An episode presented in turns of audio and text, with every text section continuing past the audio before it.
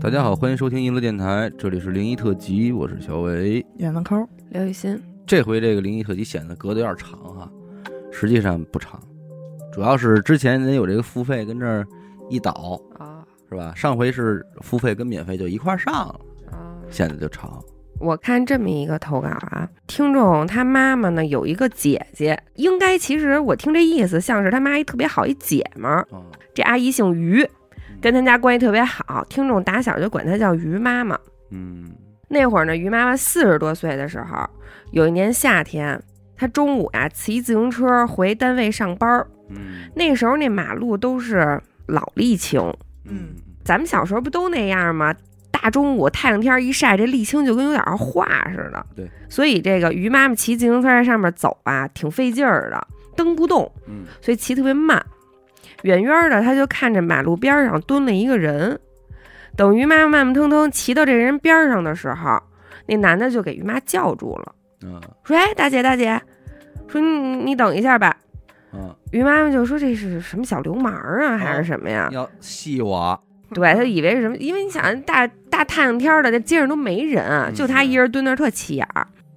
然后于妈就没想理他，不错眼珠就这么接着往前骑。嗯结果那男的就站起来了，追着于妈就说：“说你呀、你最近要见血，说你听我的，我不骗你。”听完这句话，于妈妈心里多少还有点发慌啊，就停下来了。你说不害怕吗？肯定是要谁听这话谁都得害怕，但是呢，又觉得这男的肯定是要骗我钱。嗯结果这男的呢就跟他说：“说大姐，你相信我，你最近啊有一大灾，嗯说我呢给你一符，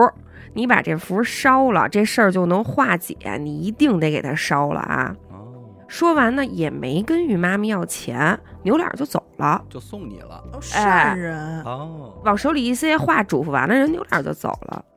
第二天中午啊，他就跟往常一样回家做饭嘛，结果做到饭做到一半儿啊，突然就想起这符这事儿来嗯了，说哟，昨儿男的给我那符还没烧呢。嗯这秉承着宁可信其有不可信其无的这个原则啊，嗯，他就跑到门外边这个楼道间，把这符儿给烧了。结果刚烧到一半儿的时候，来了一阵风儿，这符儿给吹灭了。哦，于妈也没多想，就觉得反正烧这个动作我是做了，对吧啊？烧我是烧了，因为也没刚开始也没特别把这事儿当回事儿，你知道吧？就把这地上这灰和手里剩这半拉符儿一扫，扭头就回去接着做饭了。嗯结果就在他刚走到厨房门口的时候，高压锅就炸了，哟，哦，厨房门都给炸掉了。嚯，但是于妈妈刚好就正好走到这个门口儿门，口呢呀，嗯所以伤的也不轻嗯，跟医院住了好几天院。嗯聊天的时候，于妈妈就跟他妈把这事儿给说了，跟听众他妈说有个人说我最近有灾，哎，你说长还真给说中了。结果过了几天，于妈妈出院不是没什么大事儿嘛，就接着上班去了。又中午骑自行车经过那条马路的时候，嗯，就又看见那天那男的蹲路口了。哦刚看他啊，就说不听我话吧，说没烧完。哟，嘿嘿，于妈说当时呀抖的呀，连自行车都扶不住了，千恩万谢，把身上所有钱都给那男的了，当了把钱都给人家了。就后来这于妈妈跟听众他妈聊天也说啊，说如果当时啊，他要是没烧这符，嗯，确实，你想他开着高压锅下去烧，他如果不去烧，他就一直在厨房了，对，对呀、那就是后果怀就不可抱着承这受。个高压锅，对他如果烧完了，他那天就不会有事儿。对，因为你烧完还得再等一会儿，哎，你等这一会儿，没准你刚正进好屋这嗯门，炸这事儿就完了对，就只要你还没进去呢，这这就炸了，你也就不会再去是了。他这也讲道理，你没烧完，对，对该烧该烧一分钟，你烧了三十秒，那这嗯三十秒就对，但是这个于阿姨第二次又骑车从这男的身边经过的时候，嗯她肯定是好了吧，已经哦嗯也不从医院治完好了。对那这男的怎么说出来的？你是没听我话，没听我话，你没烧哎完，怎么说出来的呀？有高人吧？被高人关注不一定是好事儿，呃你这样说我还骗。哎，被高人关注不一定是好事儿。不是你说的也是，他是你看这烧纸烧一半儿，让风给吹灭了，其实就挺膈应的。对，哎，还真是。像我要是干这种稍微有点仪式感的，比方说点个灯啊、蜡烛啊，香啊啊，什么的，一半出点褶子，心里都可膈应了。哎呦！你看那会儿我跟尹寻去五台山也是，嗯你听这事儿你就恶心。他那个香啊，有的不是外边裹一层塑料皮儿吗？嗯，有的人就偷懒儿，就这个塑料皮儿都不摘了，嗯直接点香就拜完了，一插就完了，反正嗯也都能烧。尹寻就这么干的，他那香也挺粗，一大把，点着了，这一举起来，那那塑料布它掉油啊，嗯，叭滴在手上了，它哗哎呀，一松手，全都撒一地。反正，嗨，怎么说呢？你佛门圣地，但是你弄这么一出，你多少心里还是对啊膈应到自己。这事儿《甄嬛传》里把皇后娘娘也给烦够呛，啊，啊哎，她那不是也是上香时候断了吗？啊，赶紧就回去了。虽然那是她自己做的小把戏， 对，我为什么说让这个高人注意了不一定是好事儿呢？嗯我这边看了一个投稿，嗯没见过，哦，哎呦，哎哪有真没新见鲜货过，啊而且我觉我敢保证你们也没听过。啊，这个投稿看完之后，我觉得咱们之前录那期清醒梦，不在了，我先不说了。要不然这调起的确实不低。听众女孩儿嗯，平时爱玩游戏，嗯但是她这种网游啊，她玩的时间长的话呢，你就会结识一批特别好的游戏的好友。嗯啊，她就也是入了这么一个圈子，反正一上线就是这几个人玩儿，嗯相处了也快一年了，就玩的不错，一伙人。其中有一个男的呢，在这个游戏的圈子里就挺有组织能力的，啊，人也比较逗，大家都爱跟他玩儿嗯啊，都管他叫大哥，这么嗯叫着。后来有一天，这大哥就跟咱听众说了，说我喜欢你，啊，表白，哎，表了个白。网恋了听众说，但我是已婚人士，啊啊哦，而且这大哥也知道我已婚，所以呢，只是个游戏好友，这就大家也没见过面儿，就都没当回事儿，听众也没当回事儿，就当他开了个玩笑，嗯怎么着，这人就过去了。然后直到二零二一年的端午节，突然觉得身体啊不舒服，嗯就进医院了。但是在医院呢也没治好，只不过就是缓解了一点症状。嗯然后出院之后就在家休养，所以那阵儿也就没怎么玩游戏、上线儿什么的。说有一天中午我这闭眼，哎，看见画面了，咱甭管说是做噩梦了还是鬼压床了吧，反正按听众形容呢，就是梦里边儿遇到一个贴脸杀，啊知道，吧挺膈应，哎，一睁眼眼前儿呢看见这么一个，哎，醒了，醒了，正好这时候这大哥这微信来了，说上线儿啊，咱们玩会儿。他就跟大哥说说不行，我这玩不了了，我身体不好，玩不了。大哥说你怎么了？哎，把事儿简单说了，我这个怎么怎么难受。哎，大哥半天就没给他回信儿，然后嗯过了一会儿给他回这消息，说了一段咒语，啊，哎，说你赶紧念这个，念完之后啊，你去你们家朝西面的墙上再使劲碾一下，啊，哎，你就赶紧做，两分钟之内你赶紧把这事儿做完。那听众就就照做了呗，说这这为什么呀？人说我找了一个这个西藏的尊者，咱也不知道这尊者是个哈，我嗯查了查，人尊者就是老师啊啊，什么这么一个意思。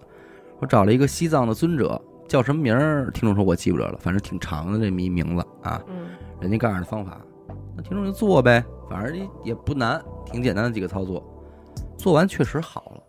了，哦哎，做完确实说当时这个症状就感觉在逐步缓解，而且最后那个尊者啊，跟那个大哥嗯还把这个听众这边发生的事儿，整个来龙去脉都给叙述了一遍。嗯大哥又来找听众转述，哎，一样，说确实能对应上。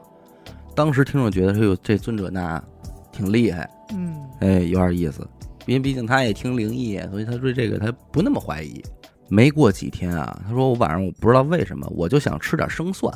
嗯嗯，啊，就想 太吃抠了，哎吃饭我就想吃点这蒜，就吃了呗。大概九点多快十点呢，他说我就突然特别困，嗯这困啊不是说我主动困，感觉我就被这困给拿住了。嗯，就平时我没这么早睡觉，但今天就不行，我就得早睡觉。睁不开眼，躺上直接躺下之后，直接就昏睡过去了。但是晚上做梦，屋里进来一男的，要睡他。哦哎，他原话说想啪啪我。梦里身体不受控制，反抗不了，就像身体被人操控了一样。不过我这梦里脑子还行，嗯所以经过一番这个智取，反正最终那个人啊没得逞，嗯这事儿就醒了。但做一梦，嗯你们谁做这么一梦也不觉得怎么着，嗯，就梦嘛。转天，大哥发微信问他嗯，：“昨天晚上做梦有什么特别的吗？”哇！听众懵了，说你这干嘛这么问啊？但是大哥也没忌讳，说啊我让尊者施咒，能进你的梦，啪啪你。哇说但是昨天不知道为什么没成功。听众听完了就有点儿生气，没太相信，啊，因为你这太扯淡了，咱们没听说过这个，而且你灵异咱也没录过这个，反正啊说了一句你有病吧。但是这大哥叔叔，我是这个真喜欢你，但是呢，我知道你结婚了，也不能在一块儿，咱俩也不能做不道德的事儿啊，所以就只能说入梦，这就道德。啊哎， 说入梦办这事儿不是这尊者怎么能同意大哥这样的请求啊？都不可怕，这个尊者还能干更胡闹的事儿。从那天开始，往后的四天，嗯，每天晚上都是同样的状态。困得不行的时候，他就知道又要来了。嗯，然后听众他自个儿他由于知道这事儿了嘛，所以他在梦里他就会念什么南无阿弥陀佛啊，就是嗯，各种的，他想起来的咒语就全念一遍，嗯，就为了反抗这事儿。终于，反正是在第五天得逞了，得逞啦，那啊男的得逞那当啦，男然的得得逞了嗯大哥得逞了，还是得逞了。但听众说的是他们得逞了，为什么说是他们呢？因为那个所谓的尊者也参与进来了。啊，嗯，先是这个大哥进他这屋，后来是另外一个男的，他说我能感觉出来年龄大一些，得五十多岁，而且是控制着他的身体，其实就是在梦里摁着他了，已经相当于啊，能明白吗？全程这个尊者是不会参与的，就是摁着，帮这男的把着他，结束了还不停，半梦半醒之间呢，他那个劲儿还没过去，听众还能感觉到自己的身体可能还在配合着他们。他说：“我的意识里就有个男人骂了我一句，说浪逼。嗯，”他说我当时一下这个那个劲儿就醒过来了。他说我就在意念里跟他对骂，等于他梦里就开始跟那个尊者俩人就开始对骂。哦，是尊者骂的他，对，骂他，然后他就说什么你们他妈邪教什么乱七八糟的，就说一大堆，反正生气气的不行。然后他就醒了，早上一看五点多，嗯听众说我觉得又耻辱又生气，嗯，是啊，就是你要说是现实生活中遭这么一劫，咱咱们就告他咱，们报警怎么着？就是哪怕你睁眼能看见这个人在这儿，你你扇他一嘴巴对也行，对，就是他来过，但是没有痕迹。又没有痕迹，然后你就又耻辱又生气，嗯然后他就醒了，就给那个大哥发微信说问他干什么了。嗯那大哥就交代了，听众说我就不明白，我的什么信息你都不知道，你也没有我的八字、啊嗯，头发、啊身体组织什么都没有，你怎么就能对我做这种事儿呢？这么隔空的，啊，隔空的。他说那个法咒不用这些，只要有你的照片儿和大概的居住范围就可以。啊，但是如果信息越精准，作用就越强。他说不，不过后来他说那天他拉了一整天，就是那个男的，你知道吧？嗯那大哥做完这事儿之后拉了一整天，然后躺床上一天也没动他回来。死不死呀？就起不他，来 了，也是被反噬了，你知道吧？最逗的一点啊，大哥就问他说：“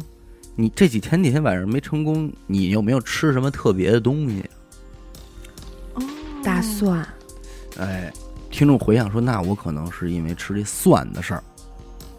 他才明白说前几天施咒没成功，看来是这个五心解的这个法咒，所以一直没成功。但第五天他说我确实没吃，他就他成功了。也不能天天吃，确实差伤事心。儿了，睡觉之前吃那些蒜，确实伤心。反正结果就是听众说我给他骂了一顿，从那之后我也不搭理他了。不再联系了。嗯而且哎男的睡完了，也就不再来了。嗯，那人还来干嘛来呀？他自己也感觉到这事儿不能多干吧？我觉得，反正我就说，这个要是尊者，你说您号称尊者，您怎么能帮人干这事儿？我我忽然反推出一件事儿啊，嗯，有没有可能，那个大哥帮他治病，说你念什么咒，然后在你家嗯墙上撵一下这个事儿，啊嗯就已哦经开始了，就是一个开始，有可能啊，对吧？就其实他让你撵这一下，根本不是为了治你的病。治你的病，嗯，就是是为了做给一你一记个号，暗示不是，是做一个记号。哦你给我扎一点，往西面的墙上，哦，冲着那边。太可怕了。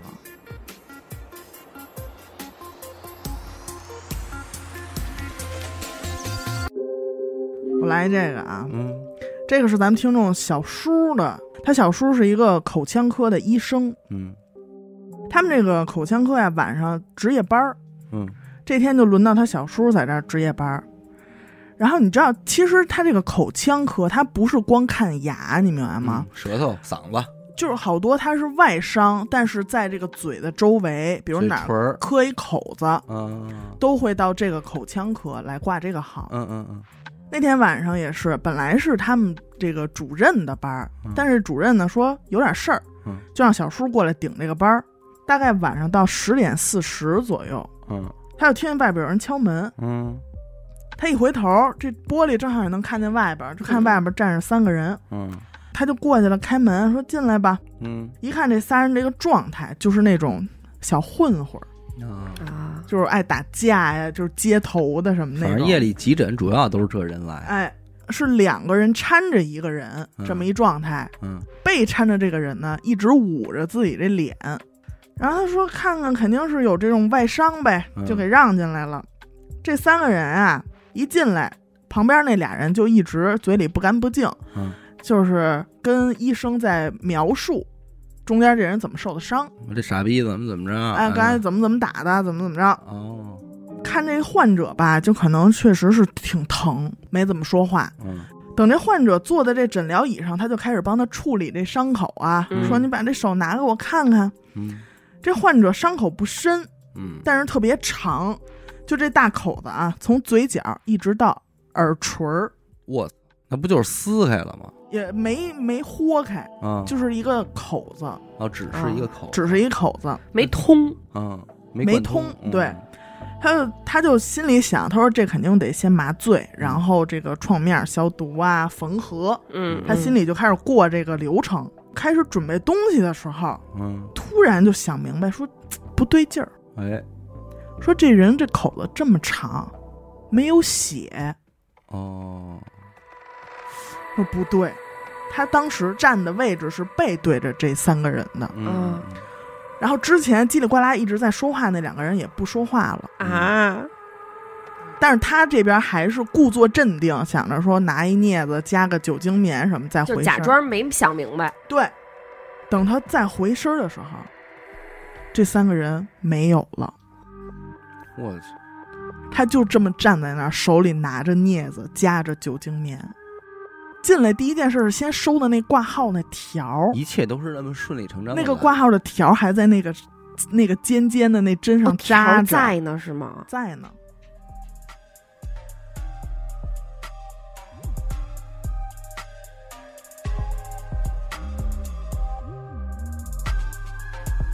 现在要说这篇投稿啊，是听众他外婆给他讲的，嗯，也算是他们家所有人共同经历的一个灵异事件了。哎，事儿一说就得是听众妈妈小时候，大概八九岁的时候了。那会儿呢，她外公是地质勘探类的工作，所以就是经常出差，很少在家。家里就是外婆带着俩孩子，一个呢是听众他妈，再一个就是妈妈的姐姐，也就是听众大姨。嗯，有一天呢，妈妈和大姨俩人放学回家，在门口哒哒哒敲门。外婆给这俩孩子开门的功夫，正好啊就赶上对门儿，他们家对门儿小两口儿也正好出门儿。嗯那女的呢哭哭啼啼的，俩人看着挺着急，因为听众妈妈小时候住这个楼啊，一层就两户。平时大家关系呢都特好，当时那会儿很热乎的，远亲不是近邻的。外婆也是热心肠儿，看着这女的哭，赶紧就问说怎么了？这是出什么事儿了？结果呢，邻居就说说我呀、不跟您说了，我得赶紧回老家奔丧去，我姑妈去世了。哦，外婆这一听啊，心里头也是一酸，因为外婆知道对门儿这女的啊小时候父母就没怎么带过她，特别忙，从小就是这姑妈给她一手带大就的相。当于亲妈是一样的。嗯哎，对对对，感情特别深，也是真是出大事儿了，这赶紧就说了几句什么路上慢点啊，有事儿有事儿说话啊什么的，就关门了，人家也就气里呼噜赶紧走了。结果呢，当天晚上大概十二点多的时候，这外婆一家人正睡得正香的时候，就听见有人哐哐敲对面儿对门儿那家人的门。刚开始外婆也没想管，结果这一敲啊，就敲了十几二十分钟。哎呦，外婆是实在是坐不住了，说这还让不让人睡觉了？打开门就说我看一眼什么情况。开门一看，敲门的是一个长头发一女的，穿一白纱裙儿。外婆当时应该也是个坚定的无神论者啊，就说事儿都这样了，她都没往灵异那方面想，嗯就觉得说这个大半夜一个女的在外边晃多不安全啊。嗯说别敲了，你过两天再来吧。这两口子呀回老家奔丧去了，一时半会儿回不来，嗯家没人，家没人。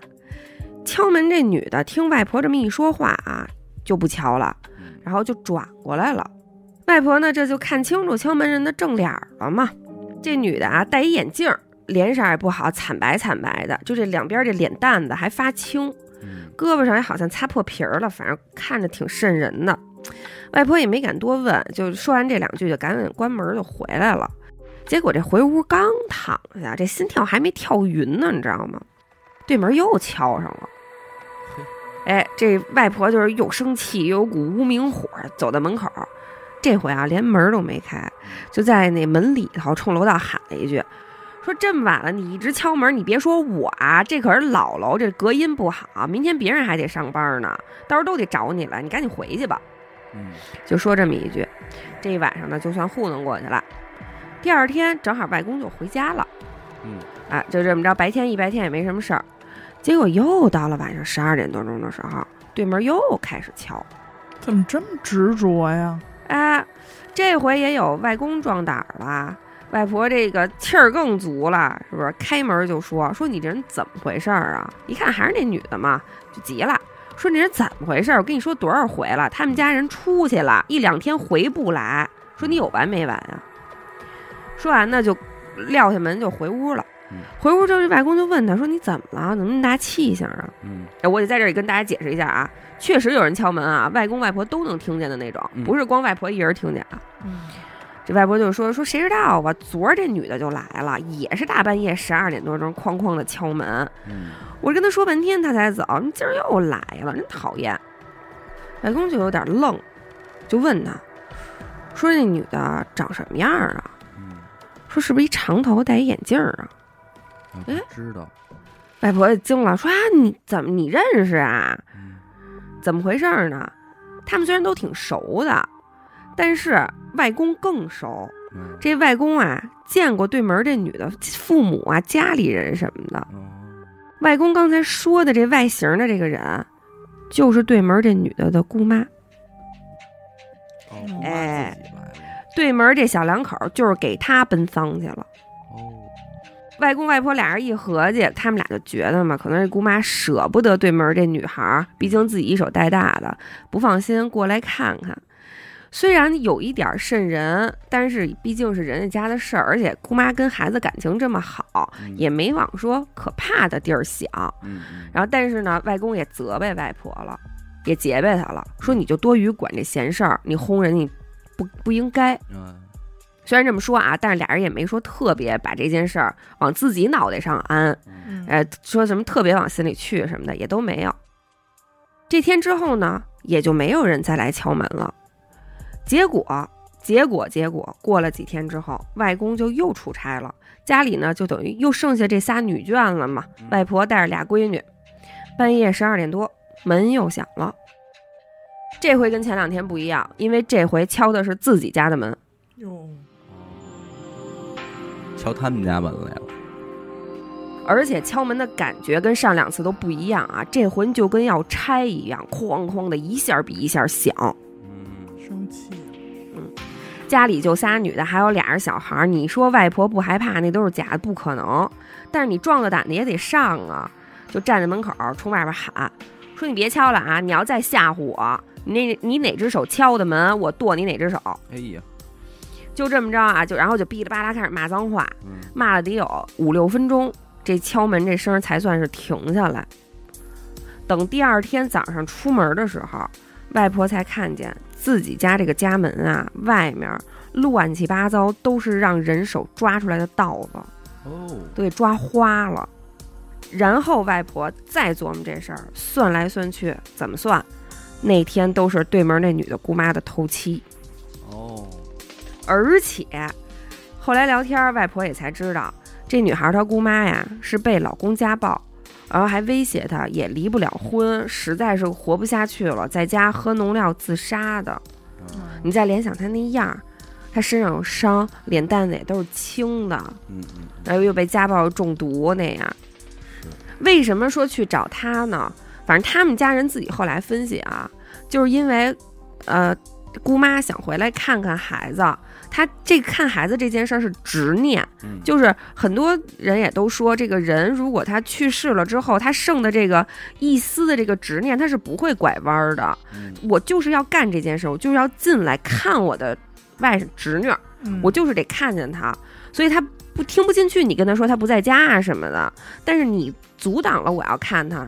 你阻止了我，我就恨上你。嗯怪你。对，哎，你这个其实让我想到，我前段时间看了一个小说，嗯但是它只是小说啊，就是叫《十四年猎鬼人》，啊，这个应该有人能听听网络说小过。说是对，吧网络小说嗯，原来就是在贴吧什么连载啊的，然后现在也有，有纸质版的书。嗯我看了一点，就是关于这个，比如说咱们经常在灵异里边提到的鬼压床啊，嗯，或者你看到马路边儿，嗯哎，有一飘儿，或者有这种就是叫什么鬼打墙这种情况，他有一套自己的解释，而且我觉得这个解释更，反正更容易让我，他猎鬼人，相他是信去捕猎鬼的人，是吗？就是他也是处理，他们管这种事儿叫给鬼带路。哦，啊他认为就是这个鬼，比如说刚才这个姑妈在这儿敲，他不走，嗯嗯按理说他这会儿应该上路了，对吧？他在这儿不走是为什么？是因为他迷路了，他不知道自己要去哪儿了。哦嗯可能就是你刚一咽气，哎，这儿有一人招手，哎，上这儿来。但是那会儿他没来，哦，哎，结果人家这儿走了，哎，他就在这儿转呀、转呀、转，出不去。嗯所以这个猎鬼人他就是说过去给鬼指一条路，就灵魂摆渡人。哎，给他带路，你应该去这儿，你应该去那儿。但是他说，其实这个世界上啊，没有那么多的鬼，嗯也不是说所有的鬼都是非常有恶意的，我掐死你，怎么怎么样，我得吓唬你，怎么怎么样。嗯他说有些鬼的出现，比如说我们经常在电影里边看见的那些，哎，一个鬼坐在梳妆台、啊梳头，梳头，嗯嗯或者说那鬼就站在墙角。咱们好多这个灵异里边不得不也有吗？嗯蹲那儿的、站那儿的、嗯，面冲墙的这种。他说他也不是为了要吓唬你，嗯只不过你在经过这个，比如刘雨欣在经过这个楼梯的时候，看见了，你们两个的频率嗯，通了。哦，镇上了，哎，可能小伟从那儿过，刚一分钟前从那儿过没看见，嗯，但是刘雨欣就看见了。嗯但是其实他一直在这儿，哦因为他迷路了，所以他只能没有意义的再重复一个他生前的一个动作一有个呀，执念，一个想法，一个执念。对，我觉得他对这块儿解释，我觉得就还是他挺有生意思前的。想梳头，对然后他由于他迷路了之后呢，他就只知道跟这儿梳头，对，或者说他生前这是他生前经常做的一个事儿，啊，他所以他就是一直在重复所这以事他儿。坐这儿也没有什么目的，他就没是有坐目这儿的梳，好多而人投稿来就是，比如说这种一睁眼看见床尾坐着一个人，嗯背对着、嗯这种，但是可能他就只是会坐在这儿，嗯他不会让你有其他的了。但你恰巧今天你看到他，也只是因为你们两个的频率嗯通了而已。不代表你昨天和九后天他就不坐这儿了，哎，对，怕就怕他这不是小说，真事儿。怕 他妈是真事儿，操！那我这个里边儿可能有些东西能跟你这个也应和上。听众说二大娘，就二大妈嘛，嗯单身的时候非常正常。然后上个世纪八十年代结婚，结婚的时候奇怪的事儿发生了。结婚当天晚上，洞房花烛夜嘛，二大妈在客厅坐着，也不知道干嘛呢，就说是归置归置怎么着的，嗯看见一人挑着一扁担嗯进他们家屋了。他说：“问题是家屋门关着呢，这人扛着扁担进来了，然后再怎么着一转弯，可能奔厨房还是奔哪儿没了，哦，别人也没发现谁呀没有，门也没动。没动。”然后他妈吓坏了。狠的是什么呢？自从这一夜之后，基本上每一天，往后生活中的每一天，二大妈都能在自己屋里看到各种各样稀奇古怪的东西，哦，各种各样儿。比如什么古代骑马的将军，古装行走的路人。嗯任何时期的人，就从他家过也没有交流，没有交流，而且也不会看你什么，就是进来了走了。就从结婚之后，哎对，哎，你说会不会因为破了处子之身啊？不不不嗯，我觉得可能是他们这个房子，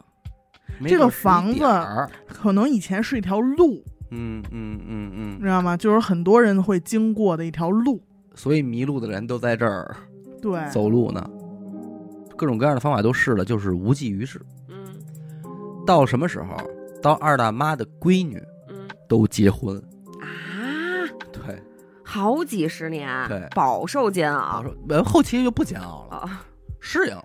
习以为常。习以为常了，就就就就无所谓了。二大妈的闺女都结婚，哎，也就这二姐三十姐吧年过，去，对呀、嗯，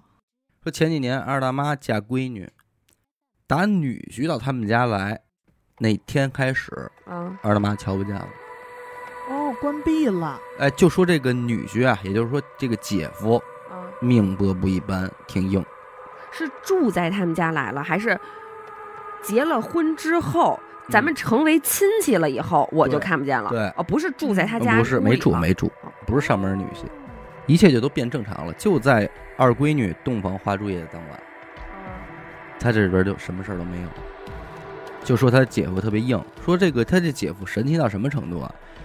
说姐夫和这个公司的同事一块儿要去附近的城市出个差，开车出去走高速，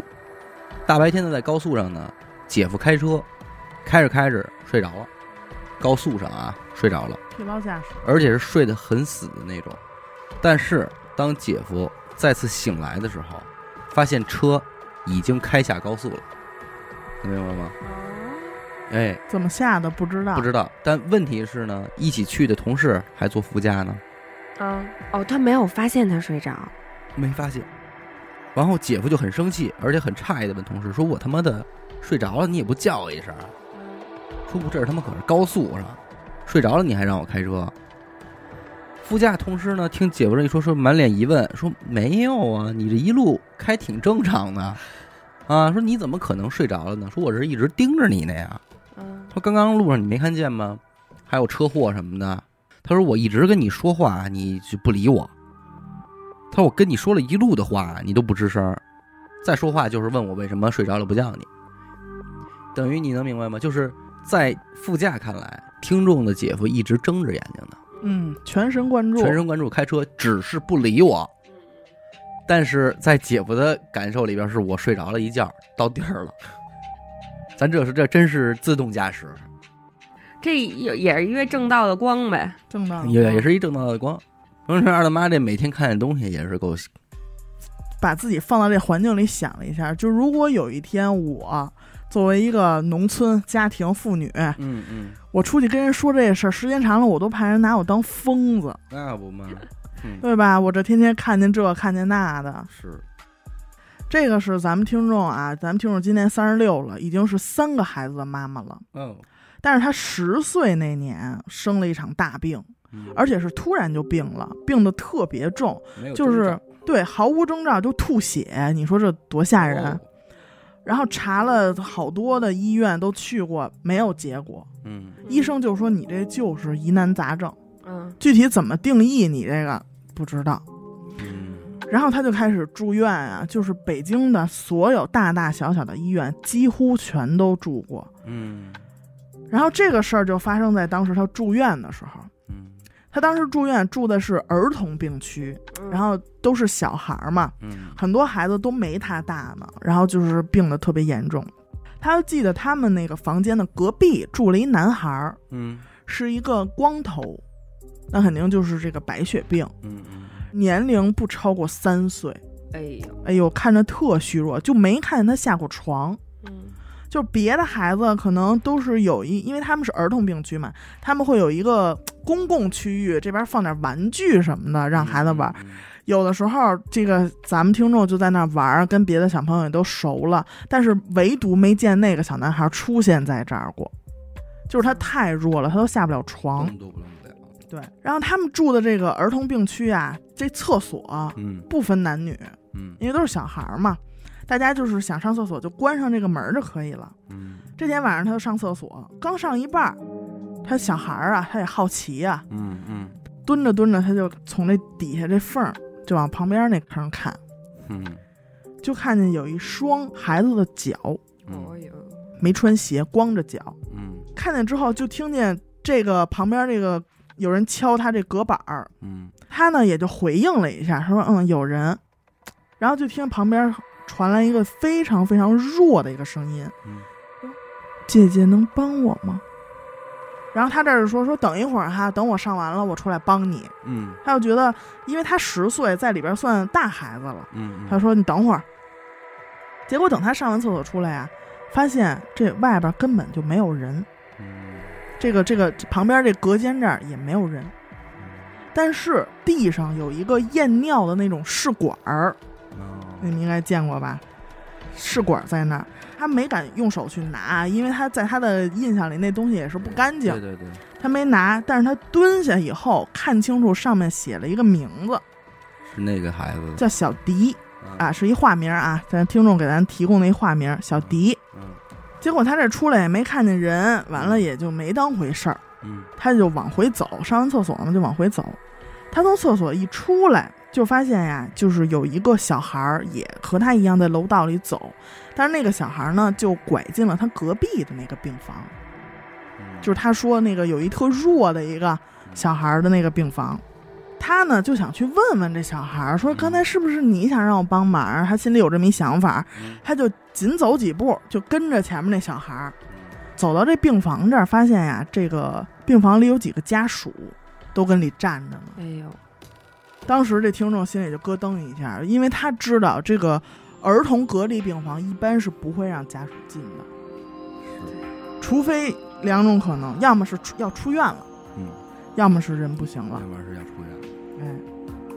结果果然他就看见那个特弱那个男孩躺在床上，两个眼睛就都闭上了，嗯医生也把这氧气面罩给摘下来了。嗯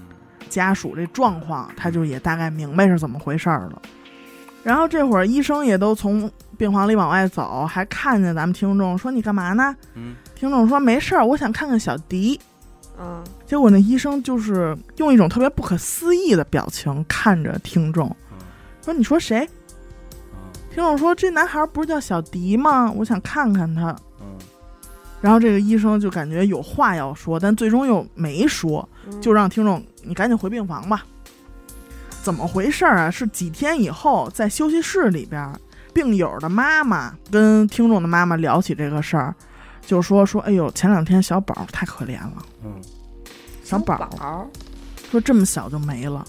说这回小宝他妈呀，真是最后的希望也没了。嗯嗯听众他妈也没明白，说什么叫最后的希望啊？嗯旁边病友的妈妈才说说，哎呦，你不知道，说在你们住院住进来之前，嗯，说小迪是小宝双胞胎的哥哥，哦，哎呦，我的天哪！说也是一样的病，刚没，哦，说你们没见过，那那是小迪没了，现在小宝又没了，等于听众他在厕所遇见的是那他个，哥哥，我去，我一身鸡皮疙瘩。哎，这就是你看，因为他不可能知道是是是是是，小迪这个而名且他联字，想的是这个就是小迪对，啊，他以为这个现在没的这是小迪呢，还对呀、嗯要不然那医生，对，你说说啥？是，得亏没让家里人听见，那听完是啊也也不好不好也受，崩溃了。嗯哎，不过你说这孩子病，你嗯知道，就是咱们给咱们录那个巴 a 那个胖子，嗯，前一阵儿不是就说嘛，说不是这个月鬼月嘛，不不是？嗯然后我们家里人嗯从进鬼月第一天就开始发烧了，嗯哦没有地儿有炎症，就赶紧烧到三十九度八。嗯赶紧就去协和发热门诊验一个六够，没有地儿有炎症，说肠子、肠道、呼吸道什么的，肺 CT 全都拍了，没有地儿有炎症。然后呢，也没有病毒。然后因为实在不知道哪有炎症，所以还给他做了一个血细菌培养，五天才出结果，都退烧了才出结果，都就是一直在烧，也没有什么别的症状。就查不出来，查不出来。然后我们期间呢，去找另外一个朋友，就是聊了会儿天儿，就说：“哎呦，最近家里人发烧什么的。”然后他说说这个呀，说可能还真的是跟这个日期有关系。说他们家孩子小的时候有一阵儿，有一段时间就是没完没了的发烧，也没有缘由，嗯然后儿童医院都要给他做骨穿了，你知道吗？就嗯啊儿研所。白血病，对，儿研所啊什么儿童医院都要给他做骨穿了，就是非常严重。然后结果呢，就看了一个也不知道哪个大夫，就给他拉一边儿了，给他爸他妈嗯，说：“你们家这孩子呀、去看土医生去吧。有”嗯，就北京的儿童医院是吗？嗯说：“你们家这个看土大夫去吧。”人家也没说特明，嗯这句话回家家长就得琢磨呀那。为什么他能这么就是就因为就是单纯的发烧？因为肯定人家也查一溜够了，早就转多少个院？你想，马上就要，他是去挂号准备要做骨穿的。嗯，他说回去也是土方法嘛，然后就好了。嘿，然后我还听说一什么事儿啊嗯，说这个北京儿研所这个地方啊，它在风水上是有一些讲究的，说你哦家孩子要有点小小小痛小痒的，别挂号，不用挂号，抱着孩子转一圈就好。哎，嘿这是，真事儿，真的，哎 呦，真听人的，这么说的，说你家孩子比如打个喷嚏，这两天有头疼脑热的，嗯不是特严重那种，啊抱着去那边上转一圈就好。就是我家里真的周围好几个姐姐呀、我姨呀什么的孩子，都这么说，都是哎呦跟家这儿难受那儿难受，结果他们一般都是抱怨，嗯说你看跟家难受这么半天，抱那儿去什么事儿都没了啊出来就好，啊。啊，他他这地是儿抱在怨哪的儿啊？儿研所大呀人大你这管个吗岁数不好使哦了，哦你知道吗？ 是破除了不行啊 啊！我说咱们也转悠转去那儿悠看看，去，是，我觉得这个月可能还真的不太平。你就是你知道有多巧吗？嗯就我们就是陪着家里人一块儿去看病去嘛，还碰上我姐了呢，也是莫名其妙发烧。嗯，那都赶上了。是这个月肯定不太平。就大家再不会自诊，有一个东西其实可以试，你看一眼啊。如果有一天你难受了，嗯比方说咱们日常的这种小的问题，嗯感冒了，嗯胳膊腿儿疼，嗯哪腰儿疼嗯哪儿腰疼不得劲儿，头疼什么的，拉稀了，你回忆回忆，嗯你是哪天开始的，然后你对应着咱们阴历这二十四节气，嗯，你去找，你看看是不是跟那个节气哎，来临是同一天或者对上了前后一天。对上了，如果是的话啊，你就劝自己，你也不用使什么招儿，哦，能缓解缓解。你等这十五天过去，哦等这节气完事等儿，这节气过去就好了，我这腰疼，你要嗯这么说，就是打立秋那天开始，对吧？对，你看死狗上个月多他妈的折腾，惨，又起东西又发烧什么的，这上医院其实就甭去。这个月，你等这个丁未月过去，一立秋哦没你事儿了啊！你别你就已经可以就预判这事儿了。嗯，哦十五天也有点安慰。十五天，有的时候七天行，哦，最快七天，完了十五天，要再不行一个月哦也过去了。对，就是心里边能有点盼头，不至于。你不信你就观察吧啊，因为只有立秋这种日子，它算一个节，所以嗯咱们老百姓会有感觉说，哎，立秋咱得贴秋膘，嗯是吧？但实际上什么其他的节气啊，咱们平时不知道，对，但是你可以在那天你去观察，嗯就朋友圈里有没有说哪儿自己不舒服，哦往往到这一个节气的一个变更，就会有一伐人。你放心，每一每一个节气都对应着一伐人不舒服呢。哦，对。我给你讲一个吧，这听众啊有一个姐们儿，阴阳眼，也加上还爱在这行里干点事儿什么的吧，乱七八糟的从 业者，信点什么，反正听众就称之为叫神 棍。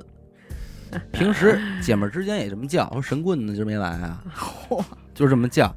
然后叫来叫去呢，最后已经给省了，不得亲棍儿昵，哎，棍儿，管这管自个儿这姐们儿叫棍儿。哎好姐们儿，棍儿啊，有一天晚上九点多钟，跟他对象在外边儿打排档，路边摊儿吃点烤串儿，嗯，吃到十点多的时候呢，旁边这桌子来了一大哥，后边背着一人。呀，他说这背着一人不是人啊，嗯就是带着就就仅仅是他能看见的人。嗯哎，按他的话说，那是一大哥。大哥呢就趴在这人肩膀上，跟着他来了，你知道吧？也想吃点儿，棍儿就看着这大哥，哎，大哥就一歪头也看见他了，照眼儿，哎，看见棍儿了，哦，就能感觉到大哥那意思就是哦，你能瞧见我，嗯挺兴奋。大哥就跟他打招呼啊，啊， say hello，哎，棍儿，按他说，棍儿看住的东西看多了，吃过见过，不害怕， 不害怕，没反应，没理他，接着扭头接着吃。在这一个期间，棍儿的对象坐在对面，就一直问棍儿：“哎，现在几点了？”不知道，就问时间，几点了？嗯棍儿看他对象人样也不正常，但是没说别的，就跟他说九点了。这说完了，就期期间还得问好几回：“哎，几点了？哎，几点了？”你这么看着我挺吓人的，直不好眼呢他刚才学那大哥的时候那么看着我也觉得挺哎害怕，就一直问他几点了。这是同时发生的啊！这边听众问他几点了，这边那大大哥发现听众了，还跟听众打招呼，棍儿就没理这大哥，回头就接着跟自个儿老公这儿吃饭聊天儿。那大哥一看这情况，从那人身上下来了，过来啦，过来了，但是走着站到了棍儿的旁边儿，冲棍儿打招呼。我让你不理我，到这儿呢，这串儿其实没吃完呢，嗯，但是棍儿看着自己对象这状态，以及这大哥，瞅了眼表说不吃了。也没有什么食欲啊了，我不吃了，是回家吧。对象开车，他坐副驾驶，就这会儿了，他对象在车里还一直问说几点了，哎，几点了？嗯，棍儿呢，始终就告诉他九点，就是其实时间已经过去，对，已经十一点多了嘛。他说这车呀，拐到京津公路上，双向八车道那种很宽的路。嗯，当时十一点多，快十二点了，路上没什么车，嗯，还有俩大路口，他们就到家了。嗯这会儿呢，车停在这儿等红绿灯儿。本来这个路上就他们一辆车，哎，结果这棍儿发现他们右边儿突然间停下来一辆大发车，大发天津大发大发面包，哦哦，老面包车黄黄面包，对，老面包车。大发车说现在很少见了，这是等红绿灯儿旁边停这么一辆。这棍儿下意识的就往这车里看了一眼，这一看也吓了一跳，车里俩人，主驾一个是副驾嘛，没脑袋。哎，都没有脑袋，但不是没有头，就类似是这种橡胶似的俩球，嗯俩人都这样，没有五官，就是个球。棍儿就以为自己眼睛花了，你知道吗嗯？然后就喊他对象说：“嘿，说你看咱旁边有车吗嗯？”想验证一下，因为他没见过这状态的，你知道吗？他对象本来是不信这种东西，问完他对象之后，他对象说：“有啊，不是有一大发车吗？车里俩人都没脑袋。”很淡定，这棍儿正琢磨着说这个对象今天是怎么了，这个时候，这对象又问了：“哎，几点了哎呦别问，哟，这催命似的，？”这棍儿啊，终于没说九点了，看了一秒说快十二点了。有这个了刚说完，身后边砰，一车就给他们这车追尾了，这车直接给顶出去了。嗯得亏没出什么特别大的生命危险，嗯俩人就就对眼神儿就撞傻了，因为忽然间受一这么冲击嘛。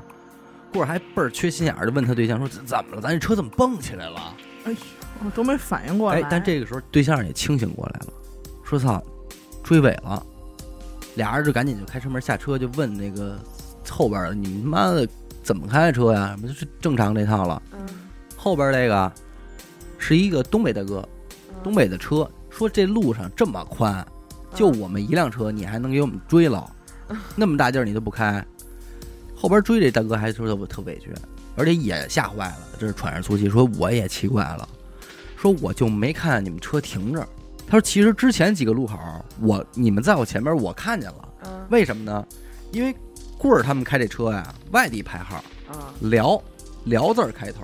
嗯这东北大哥大哥开这车也是辽字儿开头，有点啊亲，老乡切儿啊老哎，乡所以说，儿哎，咱这儿还碰见老乡儿的车了，就多看了几眼，但是再往前开看不见你们了，就以为你们拐弯了，嗯嗯，直到说撞上了，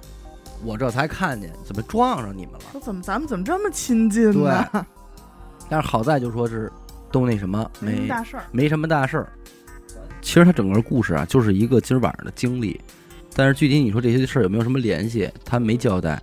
可是有一个什么后续比较吓人呢？他这个棍儿也吓坏了，给棍儿都给吓坏了。啊，因为你再见我，我从后边逮你一下，你也得一激灵，嗯就这道理。这倒是，这是很后来了，他知道说这个如果出车祸呀，嗯状况惨烈，比方说这头压没了，嗯，那在遗体这一块，哦，他不能让你没脑袋，哦，所以说就是糊弄点儿的，就给你插俩球。嗯，哦，到时候一盖，他是听着这么一事儿，他一下就闪回到那天晚上，他看见这大巴车这个嗯嗯嗯，这俩，所以就是如果咱要说愣是给他往一块儿贴的话，就是这俩人等着，你俩没，应该是有什么操作似的，我觉得她，你看她男朋友一直在问几点点了。？我觉得从他们从她男朋友开始问她这个问题，她男朋友应该就被东西盯上了。对，人家可能就是等到这个点儿，我是这个呸，他是这个点儿走的，嗯所以他得在这个点儿嗯，再逮俩人。对，有点这意思。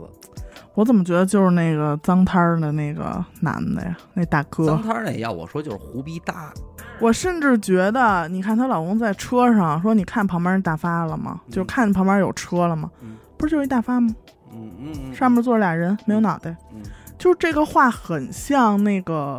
就是完全不是她老公的这个语气吧？嗯脏摊儿那大哥跟上她这老公了，你不是不搭理我吗？你不是就跟你老公说话吗？那行，哦哦啊，哦，也不是没有这个可能性。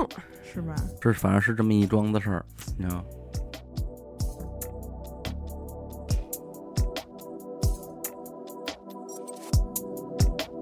我这儿有一个河南的听众啊，老家河南的，那会儿他大概是小学一年级，嗯农村有这么一节目，不知道你们听说过没有？嗯，就是会来一个车，嗯这个车就是怎么着变形金刚一下就变成一大舞台，嗯然后这在上边就是有二人转的、魔术的、杂技的、移动马戏团，呃移动马戏团，哎哎，是不是叫什么大篷啊车？哎哎，对对对，好像是啊，大篷车，欢乐大篷车嘛。然后小时候他们这个农村啊，经常有这个车过来，嗯，而且一过来人从下午就开始宣传了，转着村儿，今儿晚上几点？哎，在哪哪哪儿我们有什么什么表演，嗯哎，大家都来。那天晚上啊，他他爸就带着他去的。嗯去的话是要经过一个桥，嗯那儿是有一条河，然后这个河其实是旱河，没有水，嗯但是也是这个桥是很久以前建的，他们就来回来去都走走这桥，就熬到这个魔术杂技时间都看完了，然后他们也觉得没劲了，嗯，小孩儿嘛就不想待了，但是他刚要走的时候，这舞台上走上一女的嗯来了啊，穿的也挺噼儿啪，嗯，冲底下喊就给钱就 脱， 嘿，你说喜不喜欢？压压箱底儿的节目，压箱底儿的节目，嗯给钱就脱，付费节目，你知道吧？啊是是是精品。经理会员会员，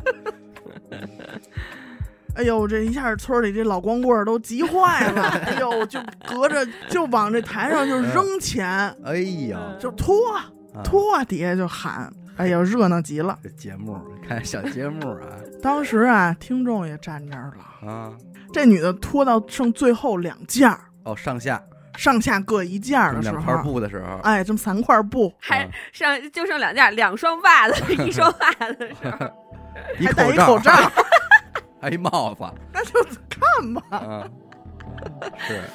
就冲底下说嗯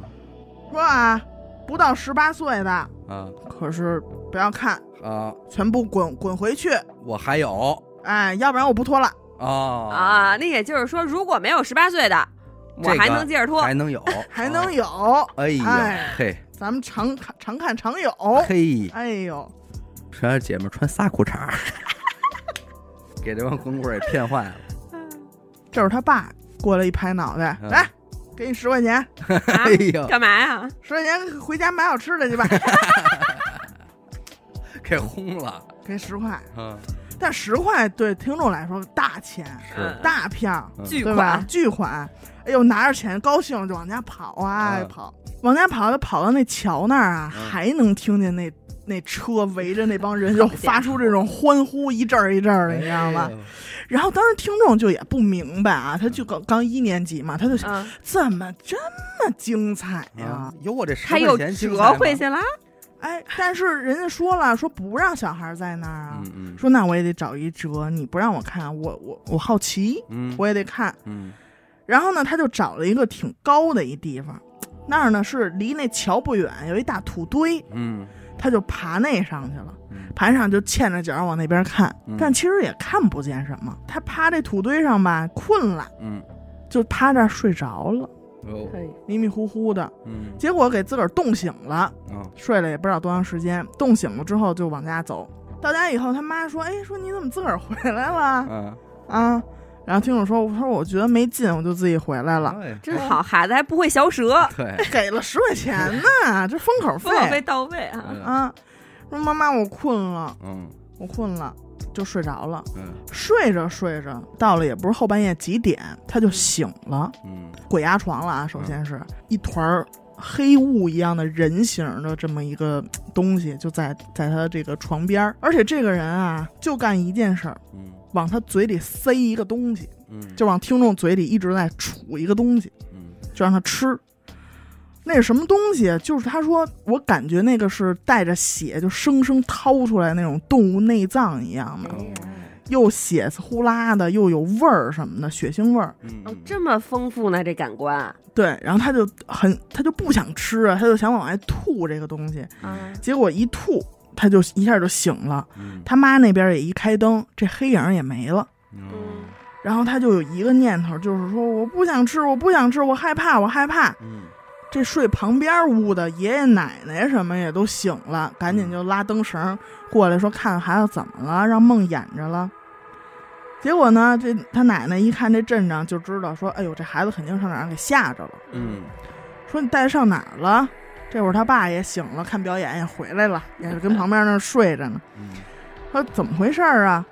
他才跟他爷爷奶奶这几个人说，说那会儿我没直接回家，我上那哪儿哪儿那土堆，我趴着睡着了，然后我醒了才回的家。嗯哎，土堆，嗯，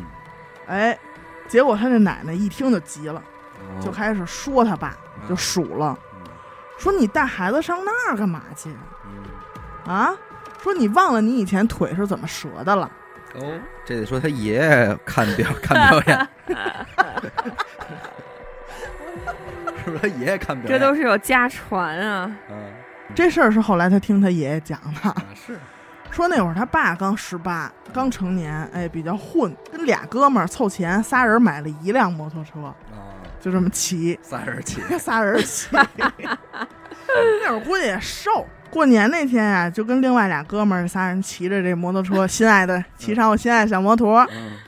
上镇上澡堂子里洗澡去。嗯然后等天快黑了，才开着这骑着这摩托车回家。刚要过那桥，突然啊，这就起雾了。嗯这雾大到什么程度？就是都什么都看不见了。嗯这会儿呢，他爸是坐在两人中间儿，骑着骑着，前面突然就有人了，还不是一个两个，前面突然就有一大集。没过两秒钟，这仨人就又不对，说这会儿了，哪有庙会呀、嗯哪有集啊呀、这都什么钟点儿了？嗯他们仨就越想越害怕，就赶紧对一下眼神儿，说：“咱们这是来了不该来的地方了。嗯”直接就油门就拧到底，往前冲。嗯冲了一段儿，这集就没了。突然就这脚下一空，这也是他爸最后的记忆了。嗯是第二天早上起来，听众的爷爷发现了他爸爸，天还没亮呢那会儿，嗯而且他爷爷是一电工嗯啊，镇上唯一一个电工，嗯正好从这儿路过，嗯，去哪儿修那个变压器什么的，突然路过一底下一看，哎，我儿子，自个儿儿子在那儿躺着呢，怎么？嗯当时啊，那伤的都没法看了。后来到医院是他爸的这个腿啊断成三截儿了，另外那俩啊嗯，没了，人直接没了。啊，就一直接摔死了。对他爸呢，属于命大一点儿，那这摩托车归他爸了。哎什么人 啊你？什么人？啊而且也就是因为这个伤，他爸后来就一直瘸嘛。嗯嗯那会儿说搞对象都不好搞，人家都是嫌弃，嗯说你这腿上有伤，那还看表演 去？那不耽误一点儿也不珍惜。那不耽误。不耽误啊。啊，那土堆是什么呀？是个坟，而且还不是普通的坟，嗯说是一九四几年那会儿就有。嗯那么可以想一想，一九四几年的河南嗯闹灾呢嘛，嗯各种灾，完又又打仗，嗯这个是一个埋了很多人的这么一个坑。嗯，可能这附近所有逝去的人一搓堆儿，就全全都都给包这里头了。全都包这里对，，应该是这么个路线。OK，感谢您收听娱乐电台，这里是灵异特辑。如果您也有同样的灵异故事经历，那么非常欢迎您为我们投稿。具体的投稿方式呢，请您关注我们的微信公众号“娱乐周告”。我是小伟，严的抠，刘雨欣，我们下期再见。拜拜。拜拜。